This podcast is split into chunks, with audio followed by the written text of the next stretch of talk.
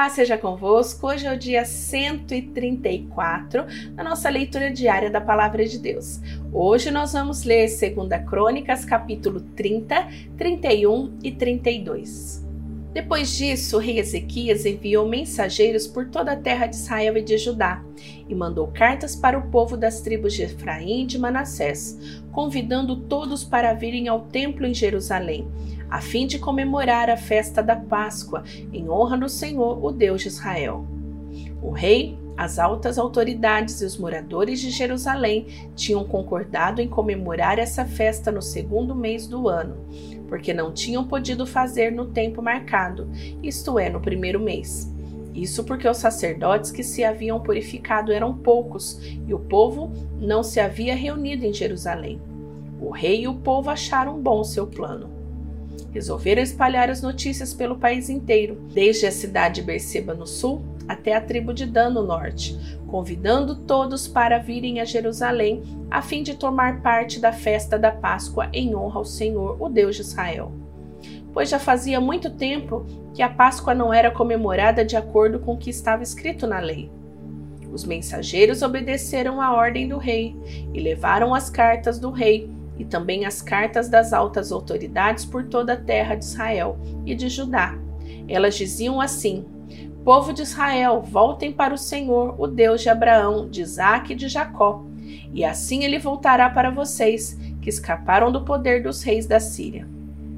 Não sejam como seus antepassados e como seus patrícios, que foram infiéis ao Senhor, o Deus dos nossos antepassados. Foi por isso que ele os destruiu, como vocês estão vendo. Não sejam teimosos como seus antepassados, mas sejam obedientes ao Senhor. Venham ao templo, que ele separou para sua adoração para sempre, e adorem a Deus a fim de que ele pare de ficar irado com vocês. Se vocês voltarem para Deus, então os inimigos que levaram os seus parentes e os seus filhos como prisioneiros terão pena deles e os deixarão voltar para casa, pois o Senhor, nosso Deus, é bondoso e misericordioso e os aceitará se vocês voltarem para ele. Os mensageiros foram por todas as cidades das tribos de Efraim e de Manassés, chegando até o território da tribo de Zebulon do norte, mas todos riram e caçoaram deles. Porém, algumas pessoas das tribos de Assê e de Manassés e de Zebulon se arrependeram e foram até Jerusalém. E em Judá, Deus fez com que todo o povo cumprisse o que o rei e as altas autoridades tinham ordenado, obedecendo a ordem de Deus, o Senhor. Portanto, no segundo mês do ano, muitas pessoas foram até Jerusalém para comemorar a festa dos pães sem fermento. Era uma multidão enorme. Pegaram os altares aonde eram oferecidos sacrifícios e também os altares aonde era queimado o incenso e os jogaram no vale de Cedron. No dia 14 do segundo mês, mataram os carneiros para a festa da Páscoa. Os sacerdotes e os levitas ficaram com vergonha e por isso se purificaram e levaram ao templo sacrifícios para serem completamente queimados. Foram para os seus lugares no templo, de acordo com o que mandava a lei de Moisés, homens de Deus. Os levitas davam o sangue dos animais aos sacerdotes e estes borrifavam o altar. Havia ali muitas pessoas que estavam impuras por isso, os levitas precisavam matar os carneiros que essas pessoas ofereciam, a fim de dedicá-las a Deus, o Senhor. Pois muitas pessoas das tribos de Efraim, de Manassés, de Sacar e de Zebulão havia comido o jantar da Páscoa sem terem se purificado, como manda a lei de Deus. Mas Ezequias orou em favor delas, dizendo: Ó Deus bondoso, perdoa todos os que com todo o coração te adoram, a ti, o Senhor, o Deus dos nossos antepassados. Perdoa-os, ó Senhor, ainda que eles não se tenham purificado de acordo com a lei do templo. O Senhor Deus atendeu o pedido de Ezequias e perdoou o povo. Durante sete dias, todos os israelitas que estavam em Jerusalém comemoraram com grande alegria a festa dos pães sem fermento. Todos os dias, os sacerdotes e os levitas louvaram a Deus, tocavam bem alto os instrumentos musicais sagrados. Ezequias elogiou todos os levitas que haviam dirigido bem o culto de adoração. Durante sete dias, todos tomavam parte da Páscoa. Apresentaram as ofertas de paz e louvaram o Senhor, o Deus dos seus antepassados. Aí concordaram de festejar mais sete dias e assim fizeram com muita alegria. O rei Ezequias deu ao povo mil touros novos, sete mil carneiros, e altas autoridades deram mil touros novos e dez mil carneiros para a festa, e muitos sacerdotes se purificaram. Assim, todo mundo ficou alegre: o povo de Judá, os sacerdotes, os levitas, as pessoas que tinham vindo da terra de Israel e os estrangeiros que moravam em Israel e em Judá. Houve grande alegria em toda a cidade de Jerusalém, pois desde o tempo de Salomão, o rei de Israel, o filho de Davi, nunca havia acontecido uma coisa assim. Os sacerdotes e os levitas de pé pediram as bênçãos de Deus para o povo, e Deus, no seu santo lar no céu, ouviu a oração e atendeu o pedido deles. Quando a festa terminou, todos os israelitas que estavam em Jerusalém foram pelas cidades de Judá, quebrando as colunas do deus Baal, cortando os postes da deusa Será e destruindo os altares e os lugares pagãos de adoração. Fizeram o mesmo em todo o território das tribos de Judá, de Benjamim, de Efraim e de Manassés. Depois todos voltaram para casa. Ezequias organizou os sacerdotes e os levitas em grupos, dando a cada grupo a sua responsabilidade. Os sacerdotes apresentavam sacrifícios que eram completamente queimados e as ofertas de paz. Os levitas cantavam louvores, davam graças a Deus e guardavam os portões do templo. Dos seus touros e dos seus carneiros, o rei dava animais para os sacrifícios a serem completamente queimados, que eram oferecidos de manhã e à tarde e também para os sacrifícios a serem completamente queimados, que eram oferecidos nos sábados, nas festas da lua nova e nas outras festas fixas, conforme mandava a lei de Deus, o Senhor. O rei ordenou aos moradores de Jerusalém que entregassem aos sacerdotes e levitas tudo o que de direito eram deles, a fim de que pudessem gastar todo o seu tempo fazendo aquilo que a lei de Deus mandava. Logo que a ordem do rei foi anunciada, o povo deu generosamente a melhor parte do seu trigo, vinho, azeite, mel e de todos os outros produtos das suas plantações. Trouxeram também em grande quantidade a décima parte de tudo o que tinham. Os que moravam em Israel e os outros moradores das outras cidades de Judá também trouxeram a décima parte dos seus touros e dos seus carneiros e a décima parte de tudo que tinham dedicado ao Senhor, o seu Deus, e juntaram as coisas em grandes montões.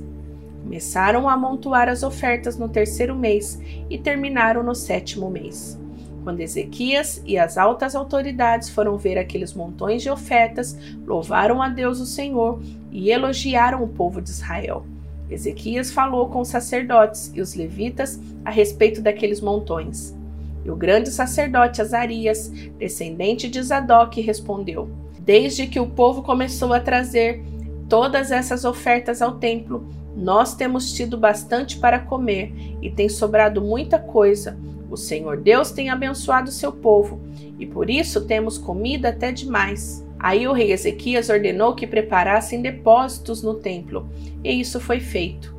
Foram honestos e colocaram ali todas as ofertas, os dízimos e as coisas dedicadas a Deus. Para tomar conta dos depósitos, puseram um lemita chamado Conanias, que tinha como ajudante o seu irmão Simei. O rei Ezequias e o grande sacerdote Azarias nomearam os seguintes levitas para servirem debaixo da direção de Conanias e Simei: Jeiel, Azarias, Naate, Azael, Jerimote, Josabade, Eliel, Ismaquias, Maate e Benaías. O guarda do portão leste do templo, Coré, filho de Imna, estava encarregado das ofertas feitas a Deus por vontade própria. Ele distribuía as ofertas e as coisas dedicadas a Deus. Nas outras cidades aonde os sacerdotes moravam, os seguintes levitas trabalhavam fielmente debaixo da direção de Coré: Éden, Miniamim, Jesua, Semaías, Amariá e Secanias. Estes distribuíam as porções devidas a todos os seus colegas, os levitas, de acordo com os grupos a quem pertenciam, dando a cada um a mesma porção. Sem levar em conta se os seus nomes estavam ou não na lista dos seus antepassados, a distribuição era feita com todos os homens de 30 anos para cima que iam ao templo para fazer os seus serviços diários, de acordo com o grupo a quem pertenciam e o trabalho que faziam. A lista dos sacerdotes foi feita de acordo com seus grupos de famílias. Os levitas de 20 anos para cima estavam alistados de acordo com o trabalho que faziam e o grupo a quem pertenciam.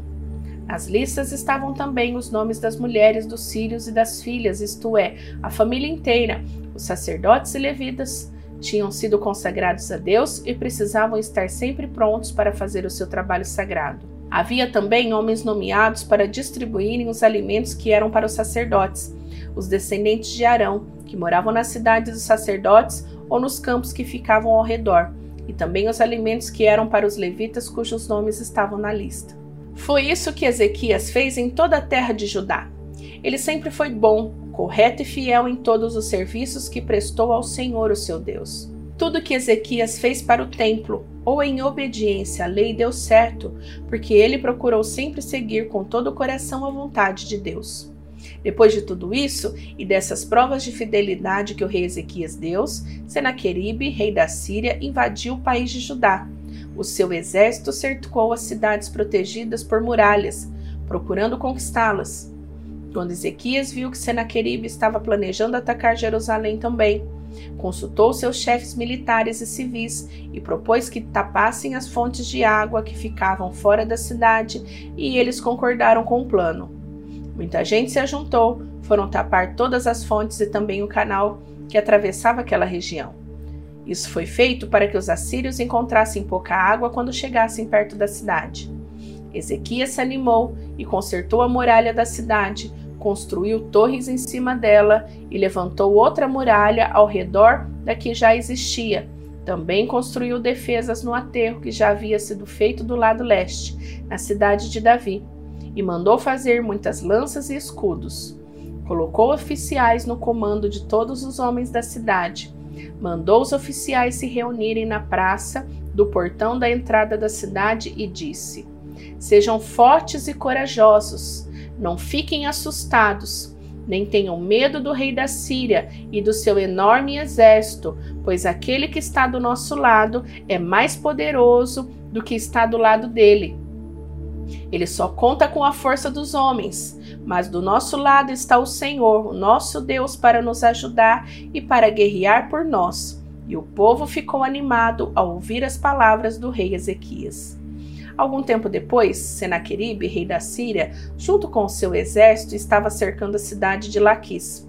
Ele enviou alguns oficiais a Jerusalém para entregarem ao rei Ezequias a seguinte mensagem: eu, Senaqueribe, rei da Síria, quero saber como é que vocês, moradores de Jerusalém, podem se sentir seguros ficando aí enquanto o exército inimigo está cercando a cidade. Ezequias diz que o Senhor, o Deus de vocês, os livrará das minhas mãos, mas ele os está enganando, e vocês morrerão de fome e de sede pois o próprio Ezequias, que acabou com os lugares de adoração e com os altares desse Deus, e disse ao povo de Judá e aos moradores de Jerusalém que adorassem a Deus diante de um altar só e queimassem incenso somente naquele lugar. Será que vocês não sabem o que eu e os meus antepassados fizemos com os povos de outras nações? Vocês pensam que os deuses daquelas nações foram capazes de salvá-las das minhas mãos? Não houve nenhum deus das nações que os meus antepassados conquistaram que fossem capazes de salvar o seu povo do meu poder. Então, por que é que vocês pensam que o seu Deus pode salvá-los das minhas mãos? Portanto, não deixe que Ezequias os engane assim. Não se iludam, não acreditem nele. Nunca houve nenhum Deus que pudesse salvar o seu povo do poder dos meus antepassados ou do meu poder. Muito menos o Deus de vocês poderá salvá-los. Os oficiais assírios disseram coisas ainda piores contra Deus, o Senhor, e contra seu servo Ezequias. E Senaqueribe escreveu cartas em que insultava o Senhor, o Deus de Israel, dizendo o seguinte contra ele: O Deus de outras nações não salvaram seus povos das minhas mãos. Assim também o Deus de Ezequias não salvará o seu povo das minhas mãos. Os oficiais gritaram isso em hebraico aos moradores de Jerusalém que estavam em cima das muralhas da cidade a fim de assustá-los e deixá-los apavorados e assim poder conquistar a cidade. Os oficiais falaram a respeito do Deus de Jerusalém, como se ele fosse como deuses de outros povos, que são ídolos feitos por mãos humanas. Aí o rei Ezequias e o profeta Isaías, filho de Amós, oraram a Deus e pediram a sua ajuda. Então o Senhor Deus enviou um anjo que matou todos os soldados e todos os oficiais do exército assírio. O rei Senaqueribe voltou envergonhado para o seu país. Certo dia, quando estava adorando no templo do seu Deus, alguns dos seus filhos o mataram à espada. Foi assim que o Senhor Deus salvou Ezequias os moradores de Jerusalém das mãos de Senaqueribe, o rei da Síria, e das mãos de todos os outros inimigos. E Deus deu ao seu povo paz com todos os países vizinhos. Muitas pessoas iam a Jerusalém levando ofertas ao Senhor e ricos presentes para o rei Ezequias, de Judá. Daquela época em diante, a fama de Ezequias foi crescendo em todas as nações. Por esse tempo, o rei Ezequias ficou doente e quase morreu. Então orou a Deus o Senhor, e Deus respondeu, dando um sinal para provar que ele ficaria bom. Deus foi bondoso com Ezequias, mas ele não lhe agradeceu, pois era orgulhoso. Por isso Deus ficou irado com ele, com o povo de Judá e com os moradores de Jerusalém. Aí Ezequias se arrependeu do seu orgulho, como também os moradores de Jerusalém. E assim o Senhor só castigou o povo depois da morte de Ezequias. Ezequias ficou muito rico e recebeu muitas homenagens. Construiu depósitos para guardar a prata, o ouro, as pedras preciosas, as especiarias, os escudos e outros objetos de valor que possuía. Construiu também armazéns para os cereais, vinhos e azeite, estrebarias para o gado e currais para os carneiros. Ezequias também construiu cidades. Ele se tornou dono de muito gado e de muitos carneiros, pois Deus lhe deu muitas riquezas. Foi Ezequias quem mandou tapar a saída de cima da fonte de Gion e cavar do lado oeste de Jerusalém um túnel para levar água para dentro da cidade. Tudo que Ezequias fez deu certo. Quando as altas autoridades da Babilônia enviaram mensageiros a Ezequias para fazerem perguntas sobre o milagre que havia acontecido em Judá, Deus não o ajudou, pois queria pô-lo à prova a fim de descobrir o que estava fundo no seu coração. Tudo o mais que Ezequias fez, inclusive as coisas que fez como prova da sua dedicação a Deus, está escrito na visão do profeta Isaías, filho de Amós, e na história dos reis de Judá e de Israel Ezequias morreu e foi sepultado na parte de cima dos túmulos dos reis, que eram descendentes de Davi. Quando ele morreu, o povo de Judá e os moradores de Jerusalém lhe prestaram homenagens, e o seu filho Manassés ficou no lugar dele como rei. Concluímos a leitura de hoje e eu quero dar um recado muito importante. Você não pode faltar amanhã. Amanhã nós vamos concluir o livro de Segunda Crônicas. Então não vai perder, não fica para trás não. Tem muita gente sendo edificado pela palavra de Deus e nós vamos concluir o nosso projeto de neste ano ler a Bíblia inteira, tá bom? Vou te esperar então. Fica com Deus. Até amanhã. Tchau, tchau.